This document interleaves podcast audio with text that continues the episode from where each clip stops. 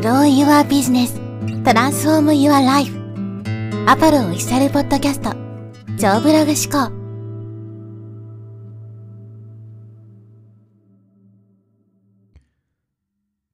こんにちは、ポロです。今日はですね、売り手になると見えなくなるコンテンツの本質というテーマでお話していきます。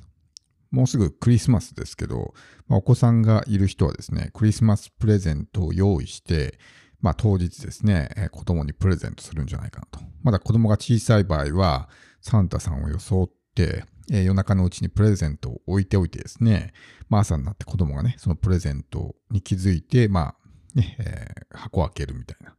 まあ、そんな演出をする人もいるんじゃないかなと思うんですけども、例えば、このプレゼントがですね、すごく大きな箱に入っていて、豪華なラッピングがされていた場合、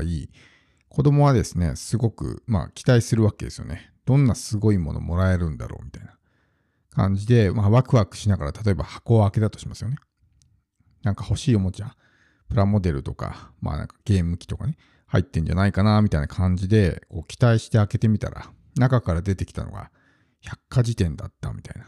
感じだったら、まあ、普通はがっかりしますよね。おもちゃがもらえると思っていたのに、まあ、全然違うものだし、なんならいらないものですね。をもらったわけだから、当然嬉しいっていう気持ちよりも、まあ、残念だっていう気持ちの方が勝つわけですよね。だけど、見た目ですね、そのプレゼントが置いてあるタイミングでは、まあ、パッケージがすごく綺麗にされていて、ものすごくですね、まあ、ワクワクするようなものになってるわけですよ。だけど、このクリスマスプレゼントってことを考えてもですね、子供が欲しいと思ってるのは、パッケージじゃなくて中身なんですね。自分が欲しいものが中に入っていれば、パッケージはどうでもいいわけですよ。それこそ箱とかがぐっちゃぐちゃになっていても、自分の欲しかったおもちゃが手に入れば、それでいいわけですね。だから重要なのは何がもらえるのかっていうことであって、それがどういった形で提供されるのかとかっていうことは、まあ、極論言えばどうでもいいということなわけです。で、これはコンテンツ販売でもね、同じで、まあ、ビジネスをね、えー習いたての人とかをよく聞くと思うんですけど、お客さんは別に商品が欲しいんじゃなくて、結果が欲しいんですよっていうね、えーことをよく言われるわけです。特に無形商品に関しては、あの、例えばデジタルコンテンツとかは、そのものを欲しいっていう人はね、まあ、少ないわけですね。ほとんどいないと思います。そうじゃなくて、そのコンテンツによってもたらされる結果が欲しくてそれを買うわけです。だから極論を言えばですね、その結果さえ手に入れば、コンテンツは何でもいいわけですよ。どんな内容で、例えばどんなね、えーなんだろうな、デザインがダサかったりとか、ね、その中での喋りが例えば下手くそだったりとかね、たどたどしかったりとか、だったとしても、その欲しい結果さえ手に入れば、まあそれでいいわけですよ。コンテンツっていうのはある意味、まあ薬みたいなもんなんで、病気になった時に、その病気を治すための薬みたいなものなんですね。お客さんが問題を抱えていて、その問題を解決したいと思ってる。その解決策として提供するのが、まコンテンツなわけなので、当然、まあ、効き目がなかったらね、意味がないというか。だから薬として考えるんであればですね、例えば薬のパッケージがすごくね、えー洗練されていてかっこよくておしゃれだけど、全然効かないみたいな薬があったら、いらないですよね。それよりは、まあ、パッケージは平凡だし、ダサいし、みたいな感じだけども、めちゃくちゃ風邪に効くとかね、自分の病気にが治るみたいなものだったら、まあ、そっちの方が欲しいと思うわけですよ。だけど、これがですね、売り手になってしまうと、こういう視点で考えることができなくなる。変なところにこだわってしまったりとかして、でもそのこだわりって本当にいるんですかってことですね。例えば、その売り手目線、買い手目線みたいな話をしたときに、一番わかりやすいのがボリュームです。例えば PDF レポート500ページですとかね、動画コンテンツ10時間ですみたいなことがあるわけですけど、極論言うと、そんなものはいらないし、むしろもっと短い方が、使う側として、利用者する側の側としてはありがたいわけですね。10時間も動画コンテンツ見たくないよって思ってる人がほとんどだから。でもやっぱりそういうふうにしないと売れないし、まあそういうものに価値を感じる、たくさん学べるんだっていう人をね、集めたい場合はやっぱりそういうボリューム推しみたいなことも必要にはなるんですけど、ただ、本来求めているものはそういうところではなくて、その先に得られる結果なわけですね。だから僕も過去にね、いくつもコンテンツを買ったことありますけど、例えば動画としてのクオリティはめちゃくちゃ高いと。編集も上手だし、おそらくスクリプトもちゃんと作り込まれていて、すごく、まあ、そのパッと見のね、表面的な価値っていうのはすごく高い動画コンテンツがあるんですね。だけど中で話していることが非常にありきたりで一般的で全然価値を感じないような内容なわけですね。ってなるとやっぱりちょっとこっちも不満というかね、なんか全然ためにならなかったなみたいな、時間の無駄だったなみたいなことになるわけですね。だから僕たちは決して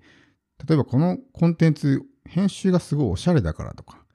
なんかすごいね、えー、スクリプトが作り込まれていて、綺麗な喋り方をしてるからとか、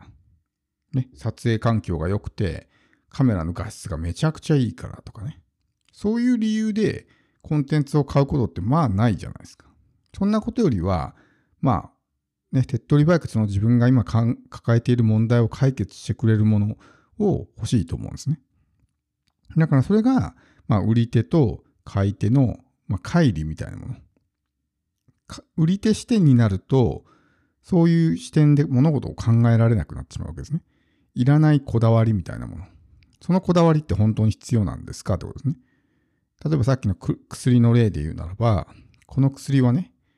まあ、弊社の例えば研究部門が10年以上研究して、ね、何度も何度も実験を重ねて作った薬ですと。だけども全然効かないみたいな。だったら、いや、そのこだわりいらんよってなるわけじゃないですか。うちのラーメン屋はね、スープにこだわってます。もう店主がね、寝る間も惜しんで、ね、このスープを、ま、開発して、で、このラーメン作りました。って言われたけども、全然ラーメンが美味しくないみたいな。ってなったら、いや、そのこだわりいいからってなるわけじゃないですか。こだわりなくても美味しいラーメンの方がいいと思うわけですね。だけど、コンテンツになると、そういう、まあ、本来求められていないようなところに非常にこだわってしまったりとかして。もちろんそれが、ないよりはあった方がいい。まあ、ベターザンナッシングって考え方ですけど、別にそこを求められているわけではないんですね。だから本来求められているっていうのは、相手が欲しがっている結果を、まあ、相手にもたらすことができるっていうことなんで、簡潔に分かりやすく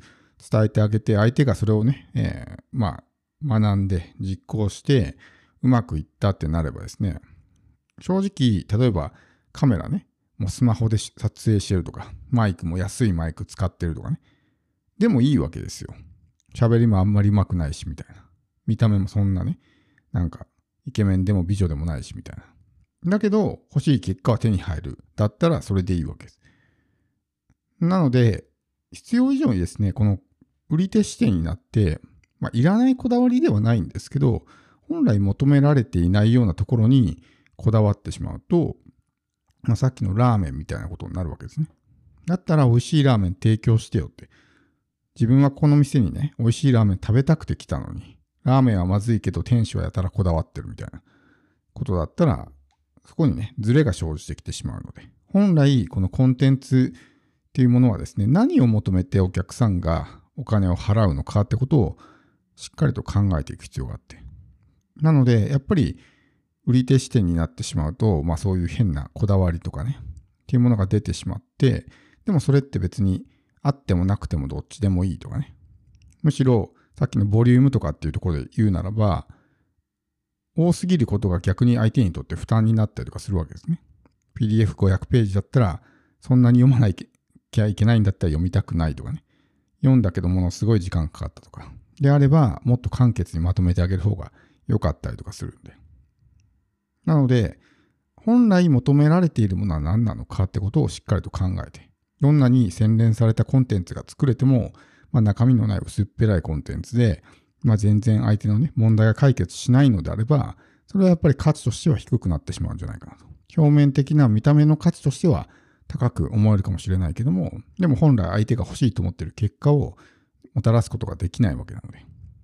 どちらがコンテンツとして価値が高いのかってことを考えて、そして買う側が何を求めているのか。そういったこだわりを本当に欲しいと思っているのかってこともちゃんと考えながらですね、コンテンツを作っていかないと、やっぱりその売り手目線、買い手目線みたいなところのズレが生じてきてしまうということなので、まあ、気をつける必要があるかなと思います。